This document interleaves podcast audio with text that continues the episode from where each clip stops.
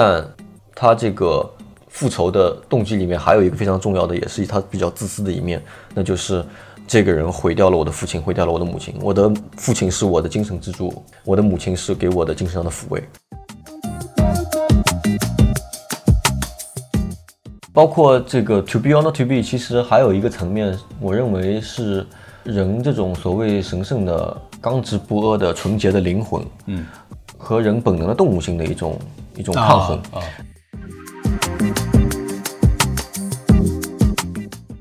就问一个比较大的问题哦，嗯，你觉得人类有进步吗？啊，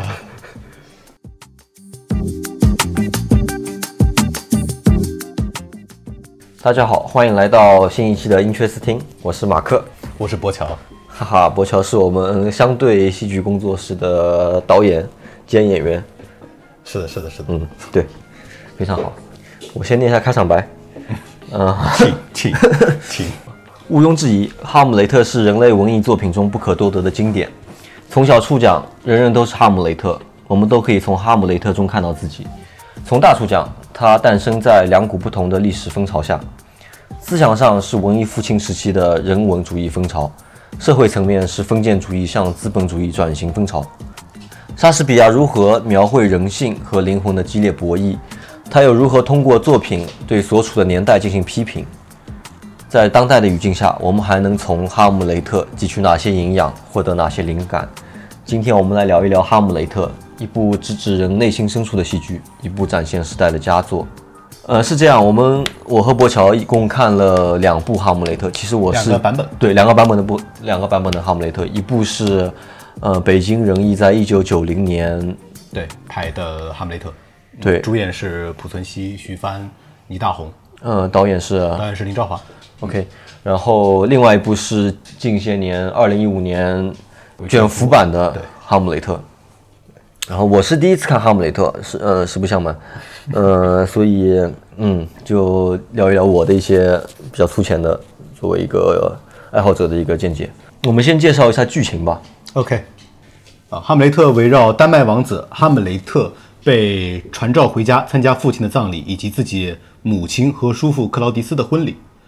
呃，父亲的突然离世加上母亲的改嫁，给哈姆雷特造成了巨大的影响，他终日郁郁寡欢。一次，哈姆雷特在半夜里来到城堡高台之上，和父亲的鬼魂相会，得知了父王被叔父克劳迪斯毒死。鬼魂要求哈姆雷特向篡夺王位、霸占王妃的凶手复仇。背负了复仇任务的哈姆雷特决定用假装发疯的办法来掩饰自己，以窥探克劳迪斯的一举一动。随后，他安排了一场宫廷戏，将国王被害的一幕以戏剧的形式表演出来。叔父在看到这一出戏剧之后原形毕露，而哈姆雷特也误杀了恋人的父亲，导致恋人发疯死去。随后，哈姆雷特的母亲也饮毒酒身亡。最终，哈姆雷特愤怒地杀死了叔父。嗯，对，其实这个简介它是我们是只用了豆瓣的简介啊，就就隐去了。豆瓣的，我靠，甚至不如百度的。OK，就是他其实隐去了一段这个哈姆雷特后来去英国的这个呃一段、对中间一段一个剧情对，是对对是的。就我们先假设我们的所有的听众都是看过哈姆雷特，不然这个这个聊的也也也听起来没什么意思吧？嗯，对吧？首先，我觉得第一个我应该问的问题就是，每个人都是哈姆雷特，这句话是为什么？为什么一这句话就广为流传，大家也都认可？啊，这句话的传流传度好像稍逊于就是一千个人心中有一千哈姆雷特。对对是的，呃，但其实我觉得两句话其实是意思是接近的、相近的，都是代指了我们可以从哈姆雷特身上也察觉到自身所身处的一些困境和不得不做出的抉择，和时常自身会出现的两难的拷问。嗯，对，是的，嗯、我在观看的过程中，尤其是第二遍的时候就，呃，其实是能够直接窥视到或者直接看到自己的这个对生命当中的懦弱和，是的，呃比较不堪，可能比较猥琐的一面嘛，就是你对他他他场景一定是不一样的，肯定不是在相同的呃环境或者说相同的情景当中，因为他的这个情况太极端也太戏剧性了，但是内核是相同的。嗯对，我觉得它之所以它戏剧性这么这么足这么有张力，它其实是呃沙翁把两面写到了极端，一面是灵魂深处的可以说指令也好，是交给呃萨哈姆雷特能够听到来自自己灵魂深处的诉求和对他的要求和他的一个直觉。嗯，但另外一方面，他又作为一个人，呃，拥有人性的人，他依旧是有人性里面的懦弱、自私的这一面。然后在戏剧的过程当中，他可以看到，我们都可以看到，就是哈姆雷特身上这两面的激烈的交锋。他时而被呃所谓高尚的人类高尚的灵魂所所感动、所驱动，去做一些选择，去有意识的去要求自己去做一些事情，完完成一些信父亲的一个对任务任务，也也是这个他老父亲的呃死去父亲的一个心愿。但另外一方面，他时时又在具体的事情上，在面临真正的压力和困难的时候，拖延、他有回避，对或者说是退让、退缩。对，是的。当然，这个体现的方式有多种了。其中有一个比较有意思的是，我觉得是把这个怒火，把这个灵魂交予他的重任重担，把他推向了自己的母亲。我觉得他可以从两面开始讲，有比较两个呃显著的剧情。那一个是当他知道自己要就灵魂交予他这个任务，需要复仇，要去复仇，向他的这个叔叔复仇。嗯，他一开始做的选择其实是一个比较模糊的，又有些逃避的一个折中的一个选择，可以一方面使自己的这个灵魂得到一些安慰，另外一方面他又不用去直面这个最激烈的、最最残酷的冲突，他是选择用一个宫廷戏的方式来所谓的找出这个他到底凶手是谁他指望他指望叔父良心发泄，在看了一出跟自己的所作所为相类似的戏剧以后，他叔父能够当场忏悔，怎么怎么样？对他他指望这个。这这个也是所谓的年轻人的天真嘛，嗯，就是希望这个社会是或者这个外界真真的是依靠所谓一个的道德去维系和运对，转。而且是以一种呃真善美的要求来要求每一个人。当然，如果是道德完人的话，那这个叔父他可能是一段时间被这个利益所蒙蔽，那他确实会马上当场下跪说啊。求求得你的宽恕，我承认我的罪行。然后我当时一时我鬼迷心窍如何可以杀死自己，但是这个是，呃，其实是违反人性的。大多数人其实不会做这样的选择就。当当他已经跨出为了利益而不择手段那一步的第一步开始，对他很难就是说再因为一个什么事情，对，他这个就毕竟这个放下屠刀的人，立地成佛的人是嗯少数中的少数。是的但是他把这个希望、复仇的希望寄予在了这个对这个事情上面，这个人性的这个寄予在人性光辉的那一面上。包括他这个察觉叔父神情有异之后，他也是陷入在巨大的惊骇当中，迟迟没有行动。对他没有去当面，呃，他没有立刻就说，哎，我发现你神情有异，立刻截住叔父，开始跟他对峙或者怎么样，而是就是留在自己的寝宫里面，然后等他的朋友来通通知他说，你的母亲召见你。对，是的，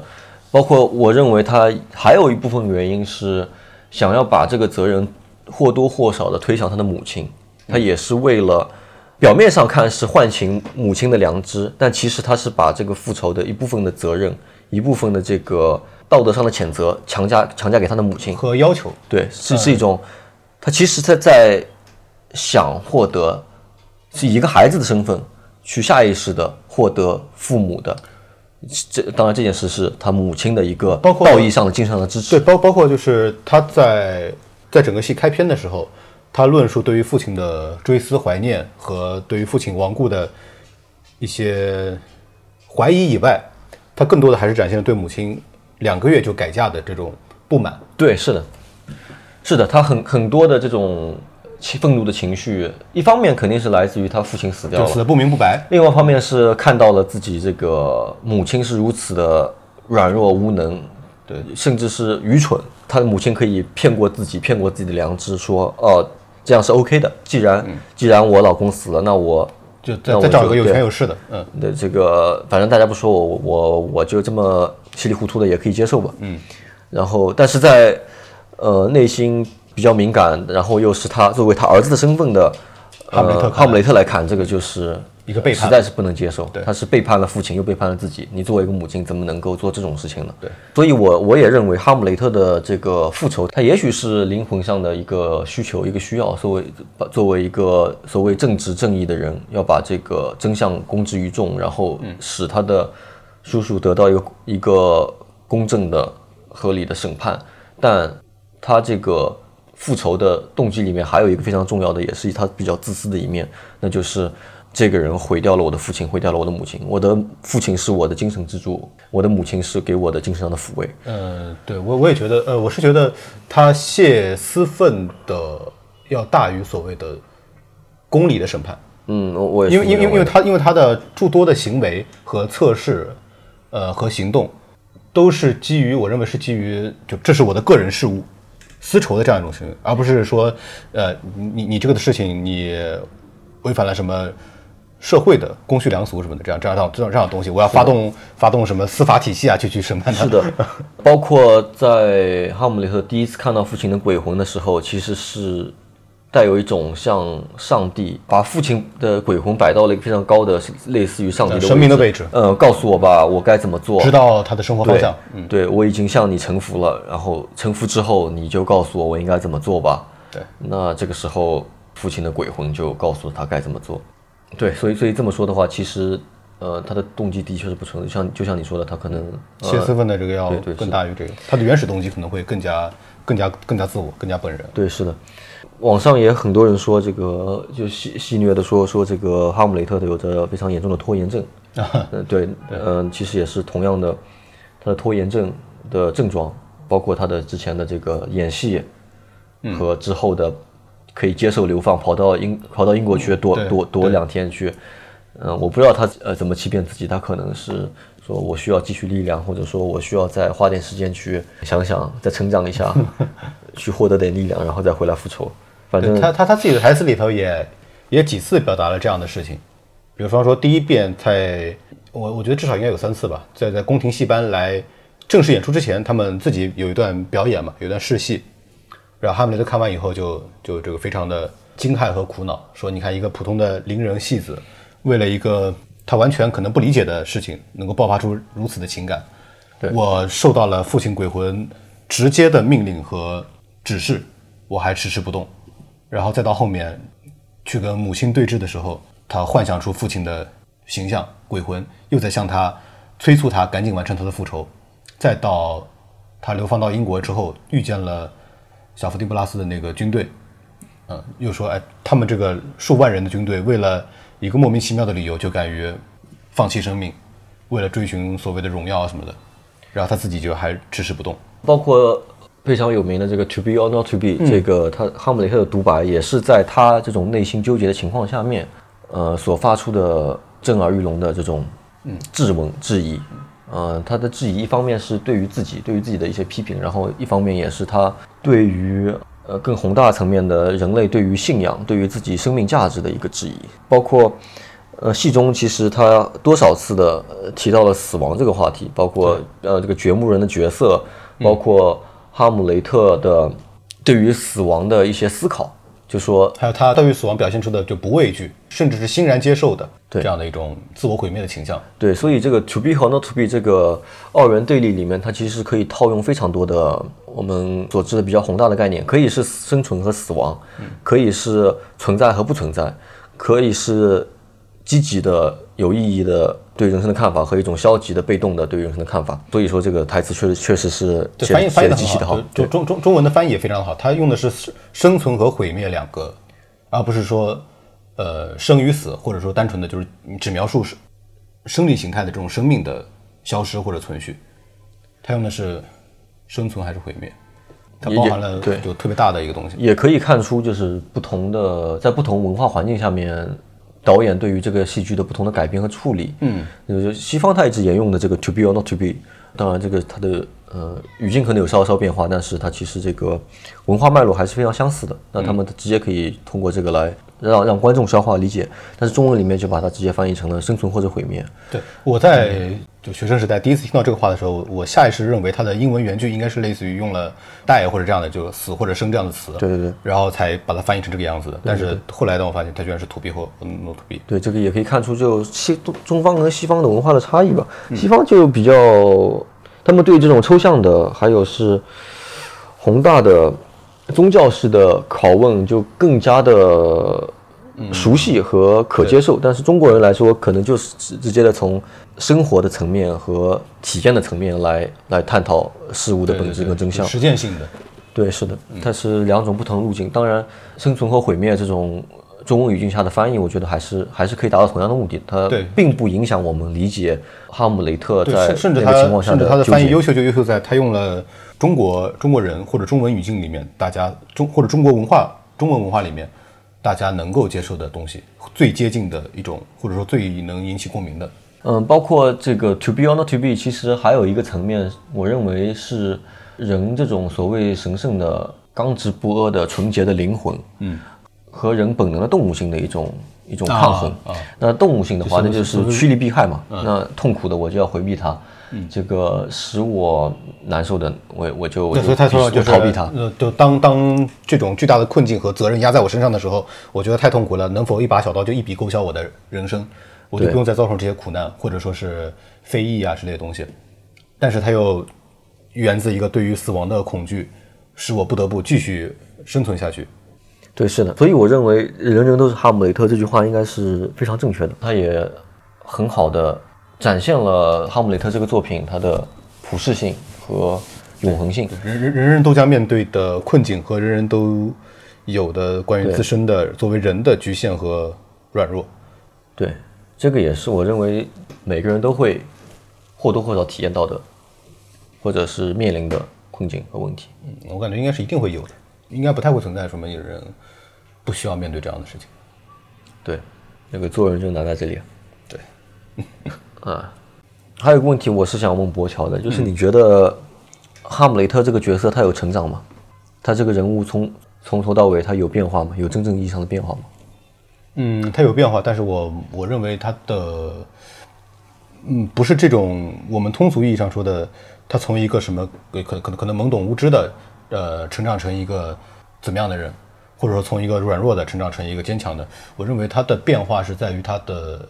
坚持，他可能守住了某种他的原则，坚持住了某种他对原则的坚持。虽然我没有立即的去复仇，但是我从来没有放弃过复仇这件这个这个任务。呃，这这这个是面上的，对他他他所谓对于道德上的、呃人伦上的，还有就所谓的积极的、美好的这种精神品质的追求的一个原则，他认为人还是应该活成这样的，人应该往这个方向去靠的。嗯，也基于基于这一点，他才要去完成他的复仇。如果他不做的话，那么就变成了他向这个事情低头了嘛。对，他虽然有他的犹豫和软弱，但是始终他没有要放弃复仇的这个念头。所以莎士比亚还是到这个时候，莎士比亚的作品里面已经对人比较比较中性了。对他是一个可以说是非常理性、非常客观那个角度写了这一个故事。他对他也没有因为呃莎士比亚中拥有这种比较好的品质。说实话，他可能做的比大多数的人好了，大多数的人可能就不好说啊。当然是我的主观的一个 一个猜想，一个臆想啊。大多数人可能更更像他妈吧，或者可能得得过且过嘛。或者可能到流放英国这一段也就也就差不多结束了。对，就没有下文了。嗯，但是他还是还是杀回来了。他通过就是调包计嘛，把本来要把他陷害死的两个那个老同学调包了那个信件，让英国国王处死了他两个国王的走卒，自己再重新潜回国境。所以说，对，同时他也是矛盾重重的，就是他整个复仇复仇的这个心态和复仇的任务带给他了极大的破坏性。对，呃，对，就包包包括他对于杀害别人的这个事情的行为，他肯定还是抱有着比较大的心理负担的。但是当当他就比如说他在误杀了这个老大臣以后，他的忏悔和对于自己作为杀人凶手的这种对是是是有明显的表现的。他他其实直接或间接的至少杀了四个人嘛，他把自己的女朋友还呃，先害死了奥菲利亚，先先先是奥菲利亚的父亲，也就是个老大臣，是直接误杀误杀了他。然后因为他的死，他的包括他对于他对于奥菲利亚的这个，他通过他装疯卖傻，就怒斥奥菲利亚，奥菲利亚这个这个伤心，再加上父亲离世的打击，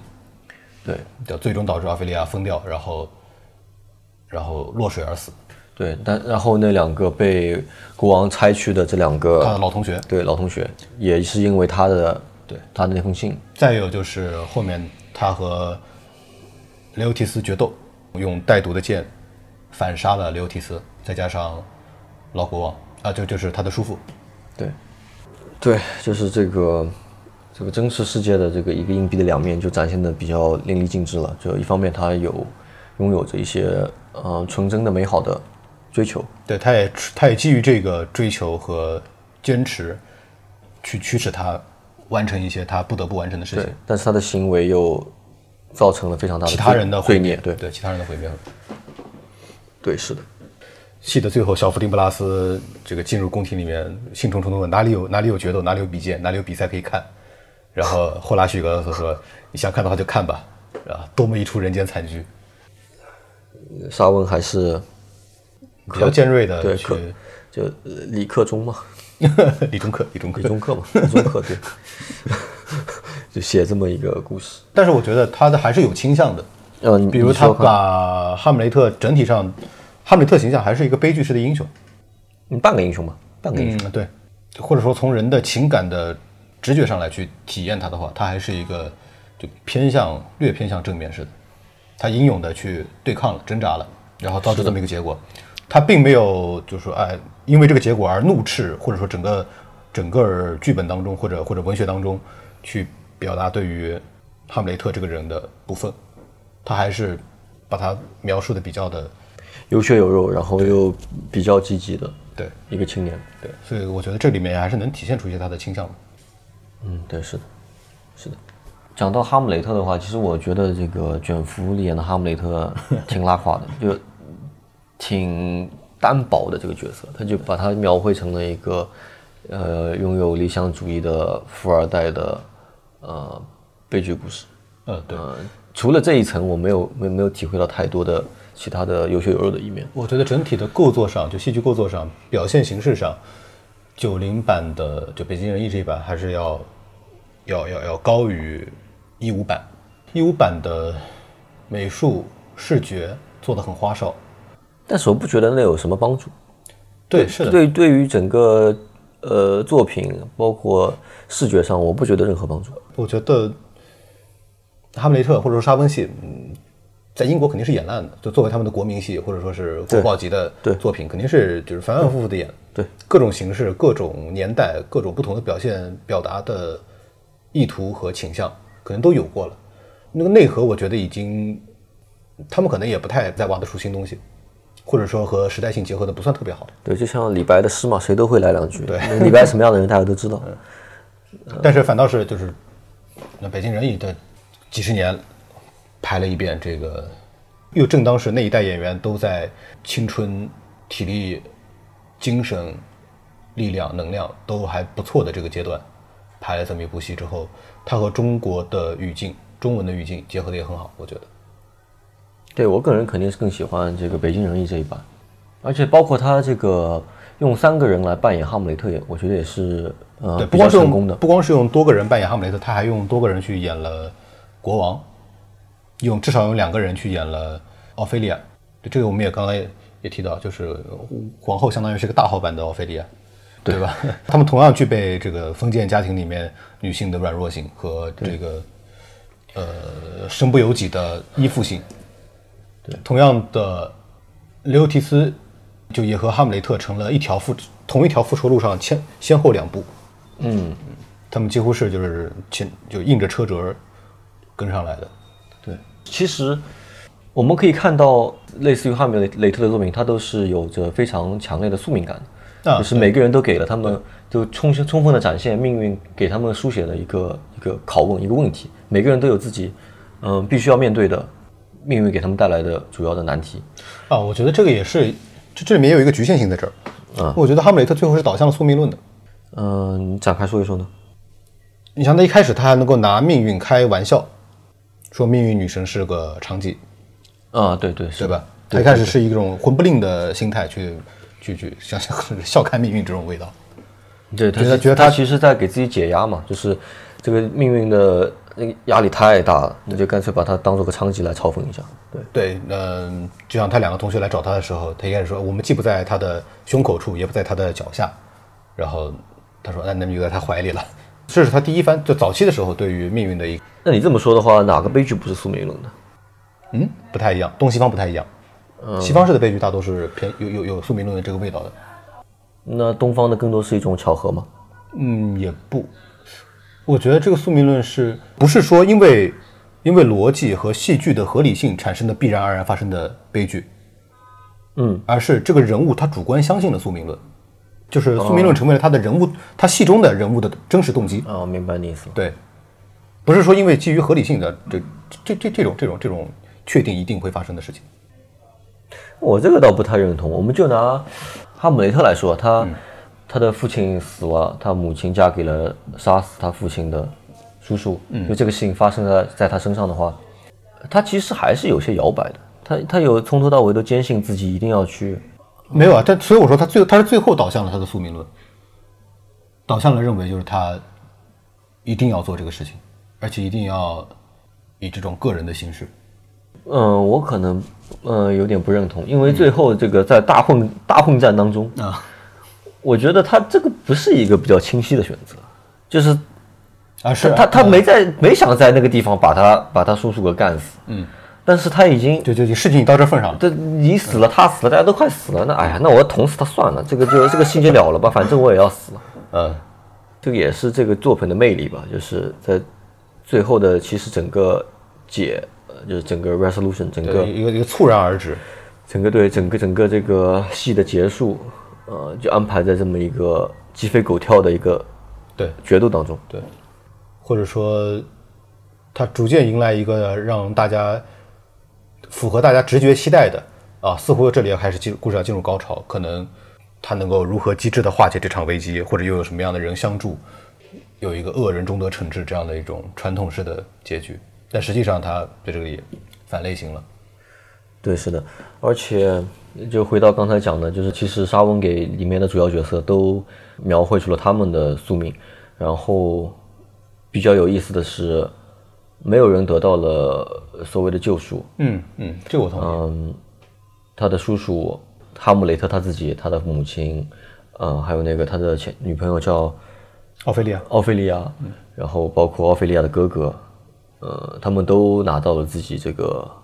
命运的考卷，但是他们都肯定是挂科了。奥菲利亚作为一个就实在是无辜的，就是弱智女子，这个就先先先先，智是质量的智啊，不是不是智慧的智。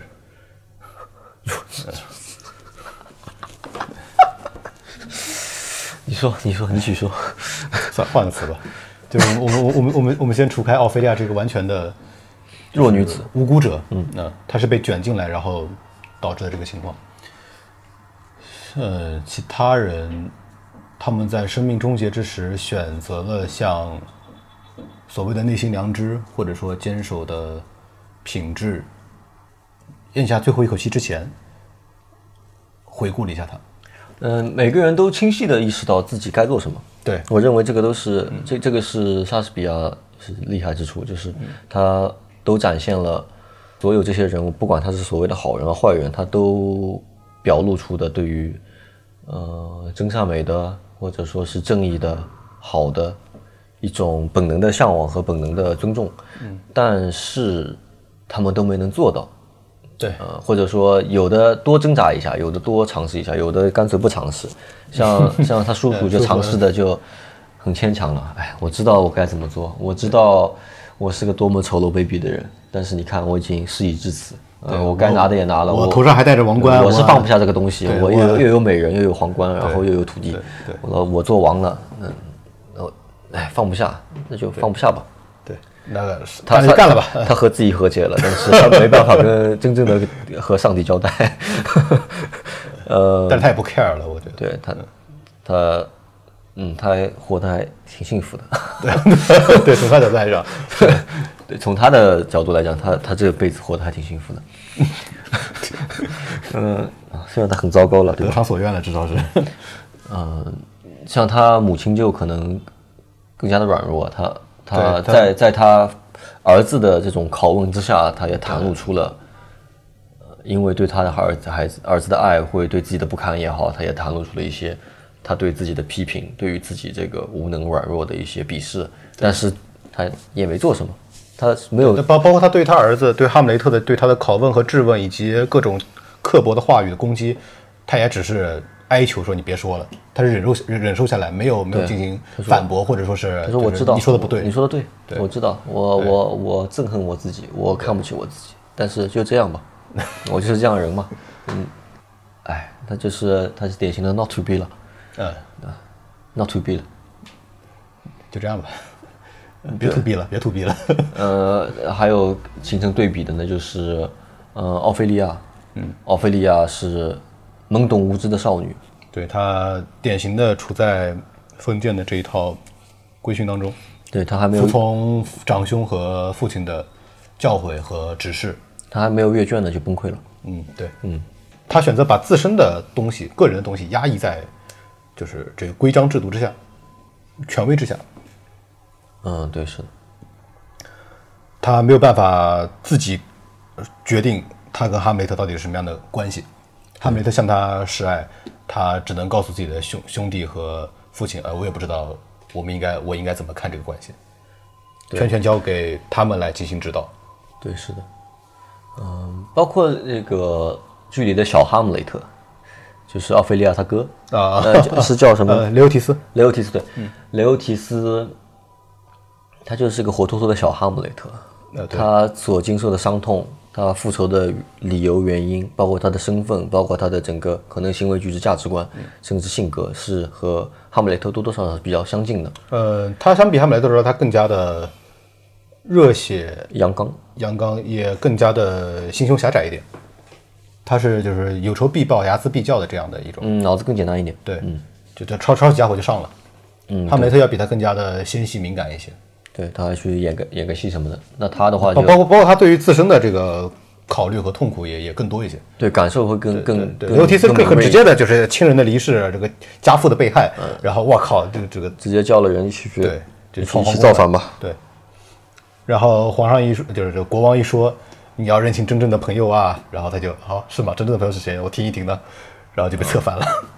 其实他也是也是一种勇敢，就是不是一种机智的勇敢。他身上的勇敢是和哈姆雷特不太一样的。哈姆雷特是嗯智商比较高的勇敢，他是嗯、呃不太有智商的勇敢，都 都是、呃，我觉得我觉得这个正好他印证了他父亲的，他在乘船参加完婚礼和葬礼以后，要乘船返回去法国嘛。然后他临行之前，父亲给他的忠告，嗯呃，你要跟真正的朋友把这个情谊像钢圈一样箍在灵魂上，但是对于刚刚认识的泛泛之交，不可流露过多的交情。然后认清，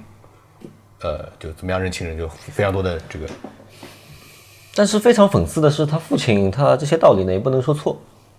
是的，就是他他完全是一个就是呃，这道理就是那些道理他是个，中肯的道理，他他做起来他也也应该这么做，嗯，他道理上没有错，但是他父亲呢又是一个导挺滑稽的导向了导向了完全把自己交付给权力的一个一个角色，嗯，对，他他甚至有点就是弄成的那种味道。对他主动的拥抱了权力，然后他看似活得很清醒，但是又死得极其的滑稽。对，甚至是莫名其妙。呃，所以莎士比亚其实可，呃他可能对这个这类人还是有一些鄙视的，就把他安排了这种一种比较滑稽的死法，就是这种人，哎呀，多管闲事的哎，死了就死了吧，这个这种人多一个少一个也不 care 了，就是他的命运，甚至他也是一个，他也很糟糕，他可能比哈姆雷特他妈还要糟糕，就是他、嗯。他以为自己清醒了，但其实他的清醒就是就是胡说八道了。他用他用尽他的一生，或者说或者说他的这个清醒是一是是非常浅层的，就是只是就是眼睛能看得到的事情，他就按这样的规章制度去做，按这样的规则去去行事。这个话这个规则它也是呃成立的，它也是能够获得所谓的世俗意义的成功的。对，但但这套规则它其实指向的是更加深入的东西，但是它只把它运用在处理眼门前能看见的事情的上面。对，然后《北京人艺》这版他们要突出的也是这个母题，人人都是哈姆雷特，所以用了这种多角色呃多演员共事同一角色这样的一种形式。还有我觉得很意思很有意思的就是讲到这个两版之间的文化差异，我认为北京人艺版它为了照顾到呃中国的观众。中国观众对于死亡这一这一个层面的一个着重了加了，对加了着，重，他强调了它，就直接把死亡这个概念提到这个剧的开头点题，呃，比较用比较明的方式点题，说啊，这个这部剧其实是有是会有关于死亡的思考的，嗯，因为如果把这个掘墓人的呃戏还是跟原著一样放到最后的话，大家可能会呃会有些莫名其妙，没有带着这个问题，去是的，是，从从头到尾去没有带这个问题去看这个剧，是但这这个对于死亡的思考，它也是一个非常有意思，也是不可不可以避免的来看这剧这部剧的一个一个一个原因，呃，或者一一个一个可以讨论的点。我认为哈姆雷特的动摇，它也体现在了对于呃他对死亡的思考上面。在他比较清醒，所谓比较清醒的时候，就是领到任务的时候，就是 那个在讲 to be 和 not to be 的时候，他对死亡是有一个比较明晰的认识的，就是我深刻的理解到我对他的恐惧，就是我不选择死亡，只是因为恐惧。就如果我知道死后世界什么样的，那我就算了。对，就只要他但凡比现实世界好，我他妈立现在立刻就走。对，但是到后来的话，他其实对对于死亡，他有有了一种戏谑呃比较戏谑的一个态度，包括他看到这个，尤其是看到到后面这个戏讲到他看到掘墓人在挖死人的时候，他，他他他去他去和坟墓里的这个尸骨对话，对话说啊，我还我还记得能亲吻你的嘴唇，对你你生前是什么样子把？死亡呃作为一种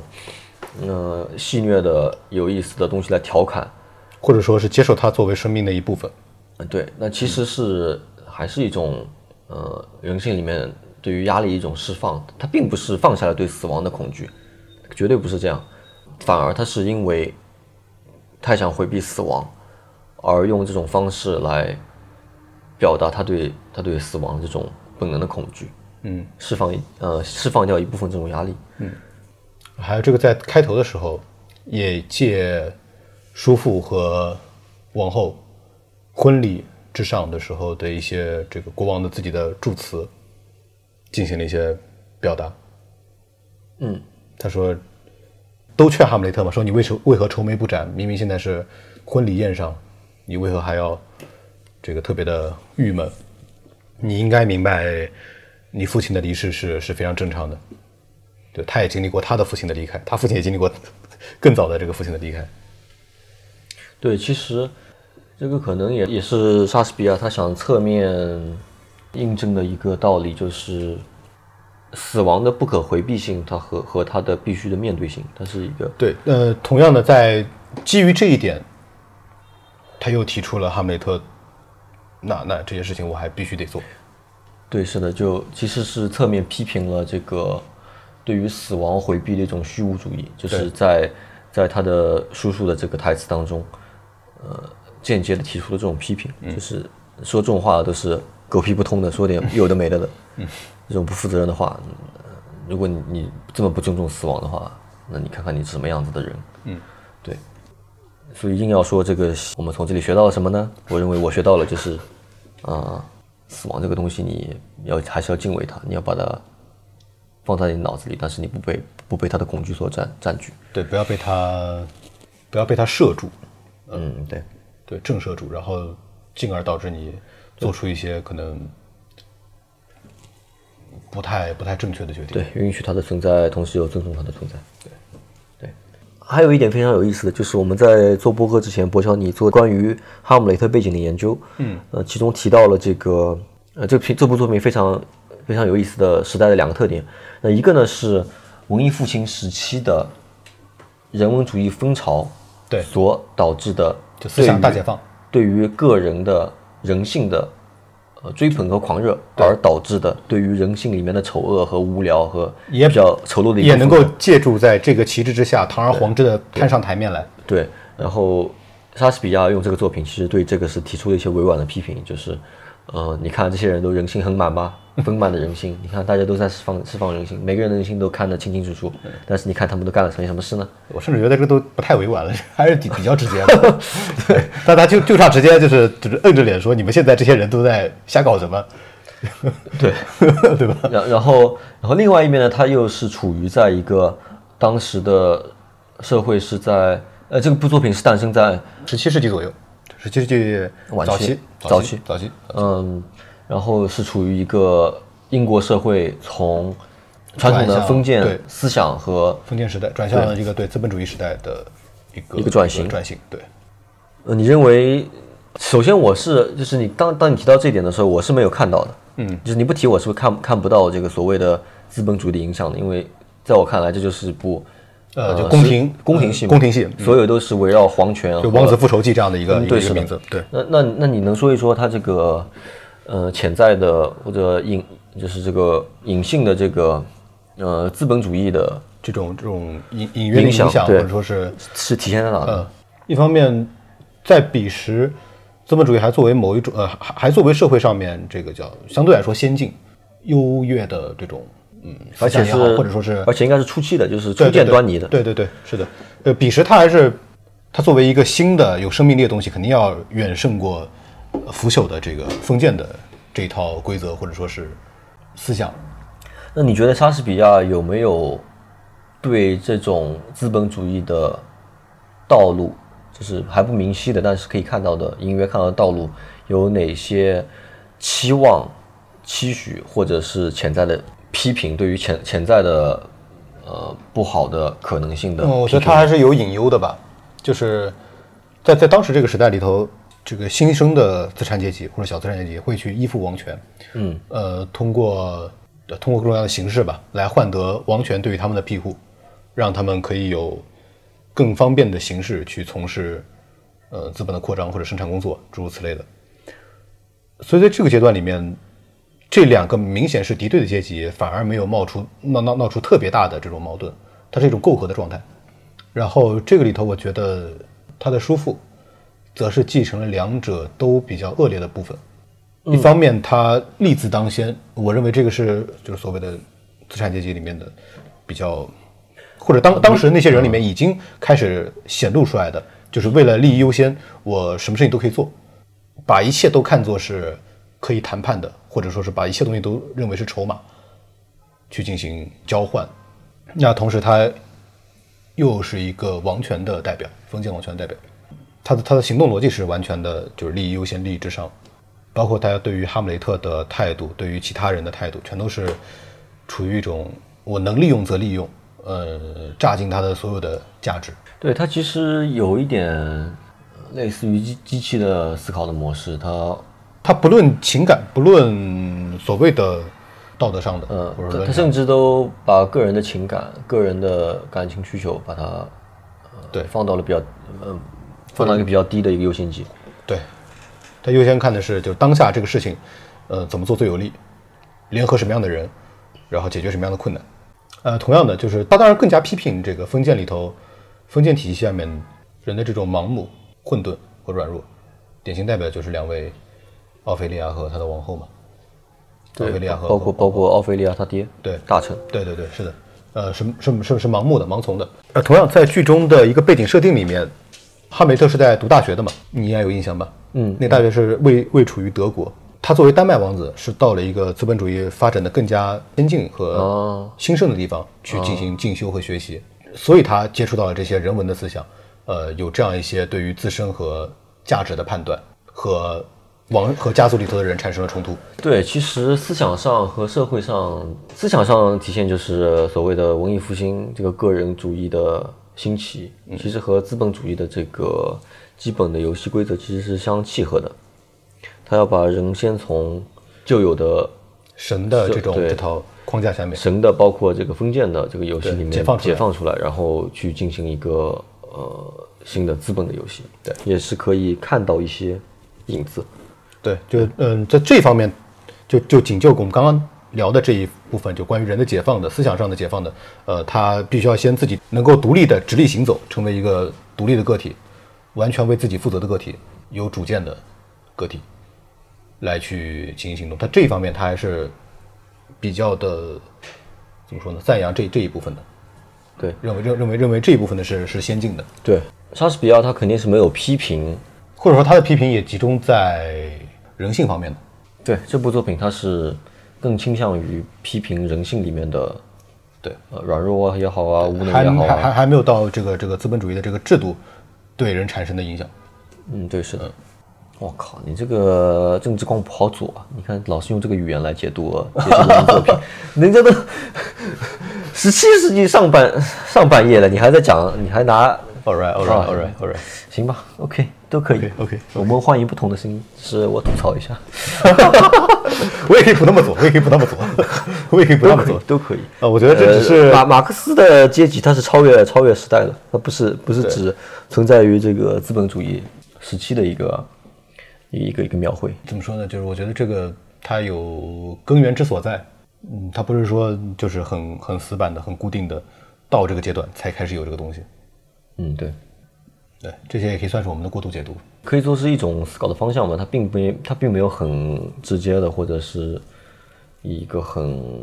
斩钉截铁的一个态度对来来写出这个东西。只是嗯，对我们个人，我们我们对我只是觉得，我只是觉得可能会有这样的这方面的影射。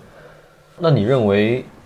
呃，哈姆雷特作为一个悲剧，它最成功的地方在哪儿？啊，首先我认为哈姆雷特的悲剧性很厉害的地方在于它的复杂，或者说它的多维，它从各个方向、各个角度谈到了非常多的关于人的这种矛盾，进而产生的悲剧。他的每一点都可以很深入的去挖。对，而且对于哈姆雷特这个角色的人性的那一面，他是写的非常的细腻的，对，包括从他的不同的逃避的方式、不同的心计的这种表达，对，对于他这个精神上面的一些思考，他都讲得非常的非常的直白，而且细细腻。是的。然后故事的结构也比较的复杂，嗯，它有一种史诗的味道，两个小时左右的一个篇幅，它的地点涉及到丹麦的王室、王庭、英国的大地这些。对，就哪怕作为一部类型片来说，类型戏来说，那它也是很好的，它的尺度也很大，捕捉空空间尺度、时间尺度，它很好的捕捉了这个权力之争的一个呃一个状态，一个一个展现。同时它还包括了一种历史的循环。它最后设计了小福丁布拉斯进入到这个宫廷里面，见到了这样的惨剧，而哈姆雷特最后的遗言是说：“我作为王位的继承人，现在我即将离世，我把王位这块土地重新归还给小福丁布拉斯。”对，呃，是有一种轮回的意味，而且很有意思的是，小福丁布拉斯他是有点懵懂的，有一点幼稚的。他说：“哎呀，觉得我要去看一看。对对对但是他他他是，我觉得他没有充分的体会到各个参与的这个所参与这个所谓参与所谓就决斗的人的就是就是悲剧所在。就是这一场，他围绕哈姆雷特的这场巨大的悲剧，或者说是恩仇记，是多么的对于他们参与其中的每个人来说如此的刻骨铭心，但是对于一个局真正的局外人来说啊，咋了？一一不小心都死光了，太好了，我现在有王座了。就是进来一看，就只是只是能他只能见到一个害人的结局，但是他真的有什么实感吗？嗯，可能也不尽然。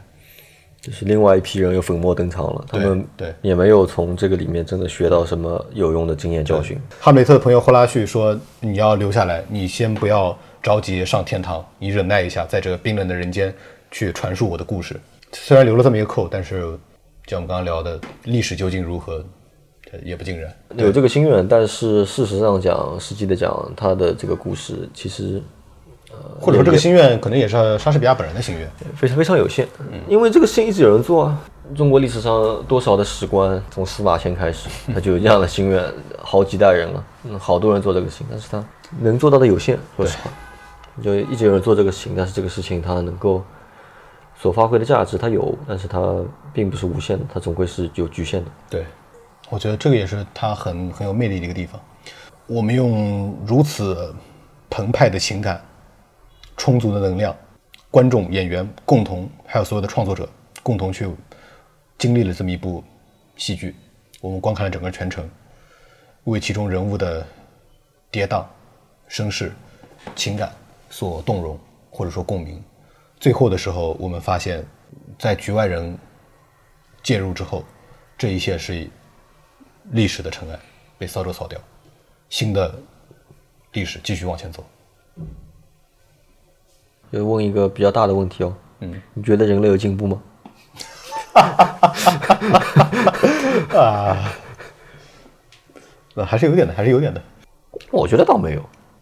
当然看看你用呃什么标准来看了啊。嗯，呃，可能从这个生活体验、生活质量的物质的层面来讲，那肯定是这个进步大大的。但是我觉得人的所谓的清醒的程度，对于人的对于人生的一个体验，真正的体验来说，可能还变弱了。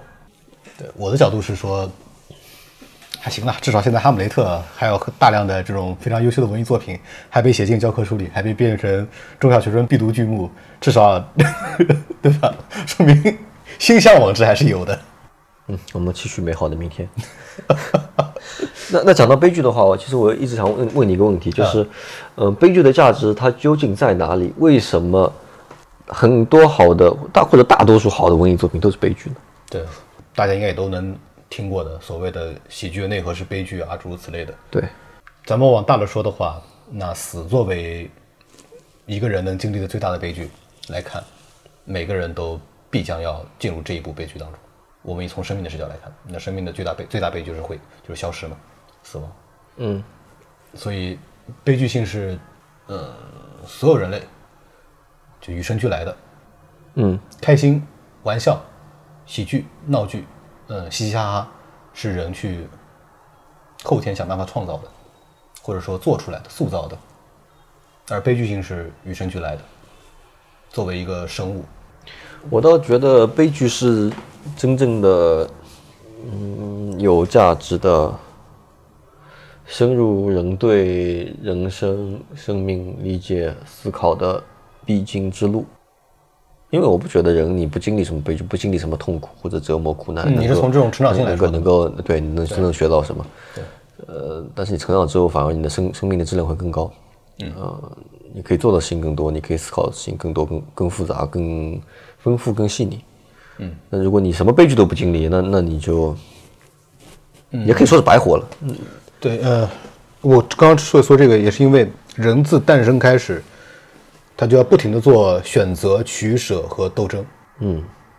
因为更早的时候，就更原始的时候，那是生存环境的这个压力。嗯，然后越往现代，越往近代，越往我们可能未来是，可能是人与人之间的利益和精神之间的，可能是集体和个体之间的，就这样的矛盾始终是有的。嗯，从人诞生开始，就越往后，它只会越来越细小、呃琐碎、复杂。那么这种人会不断的体验到失落、悲伤、受挫，就像你说的，嗯，不经历真正的悲剧，人可能永远也无法真正的成长。而每一轮悲剧的经过，就不管它大小了，它都能让他有更加细腻和丰富或者深邃的体验。还有就是，我认为悲剧代表着代表着真实的体验，悲剧不太不可能是虚拟的。虚拟的，对，人家只会给你虚拟、虚拟、虚虚拟好玩的，虚拟对对是一个一个一个一个梦幻的。对，因为悲剧它不是真的这个肉体上的痛苦，说我可以打自己两下，对这个是悲剧。那真正的悲剧，它是嗯被裹挟着进入到一个没有办办法掌控，也是充满未知跟恐惧的情况下面才会产生的结果。那这个是确实是一个失控的状态，对于对于体验的人来说，嗯。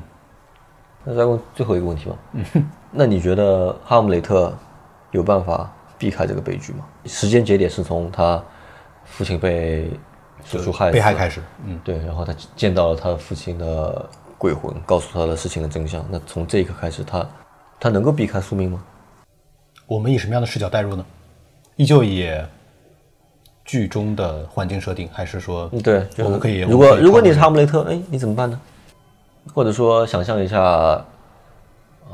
在大学期间的自己，哈哈，体验了这种这种人间惨剧，你怎么办？论 我估计无非也就是在雷欧提斯或者哈姆雷特之间吧。那我是肯定不如哈姆雷特了，我哪有这么多耐心来排个戏给你看看？对，我我估计大部分人应该也跟雷欧提斯一样，他们雷欧提斯都是真男人了，嗯，抄抄抄抄把剑上去干了。对啊，当然也不能给他太多机会让他思考啊，就一就他他正好就听闻这个消息，手头就有一把刀，然后他抄上去干。你可能有个什么人把他拉住，有个什么室友把他拉住劝住，然后多想想，多多关两天宿舍，他可能也就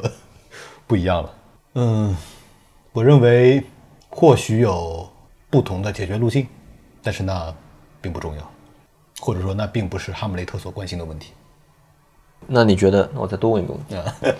那你觉得这个世界上有不是悲剧的人生吗？嗯，你的这个悲剧是指什么？困境啊，困境完了，哎呀，痛苦，哎呀，有不好的结果了，哎，这个悲剧。当然，我们生活当中充满了小悲剧，嗯呃，嗯，真的大悲剧，那你就一生结束了，那就参与不了这个游戏了。那你觉得，就是总的来说，悲剧比较少，或者是没有严格意义上悲剧的人生吗？还是你认为人生注定是悲剧？那我倒没有，我倒没有这么觉得。就我之前说了，提到一个那个嘛，就是如果如果从生和死的角度来看，那最后所有人的结局都是一样的，要进入死这个悲剧里头，大悲剧里头，生命的大悲剧里头。但是，哎呀，这个人烦就烦在这一点，不是一个生命的终结来衡量，就是整个的人生是否是悲喜剧。而且同样的，嗯，这个人很倒霉，不停的倒各种小霉，也不致命，但是对于他来说，就可能就是，哎呀，今天我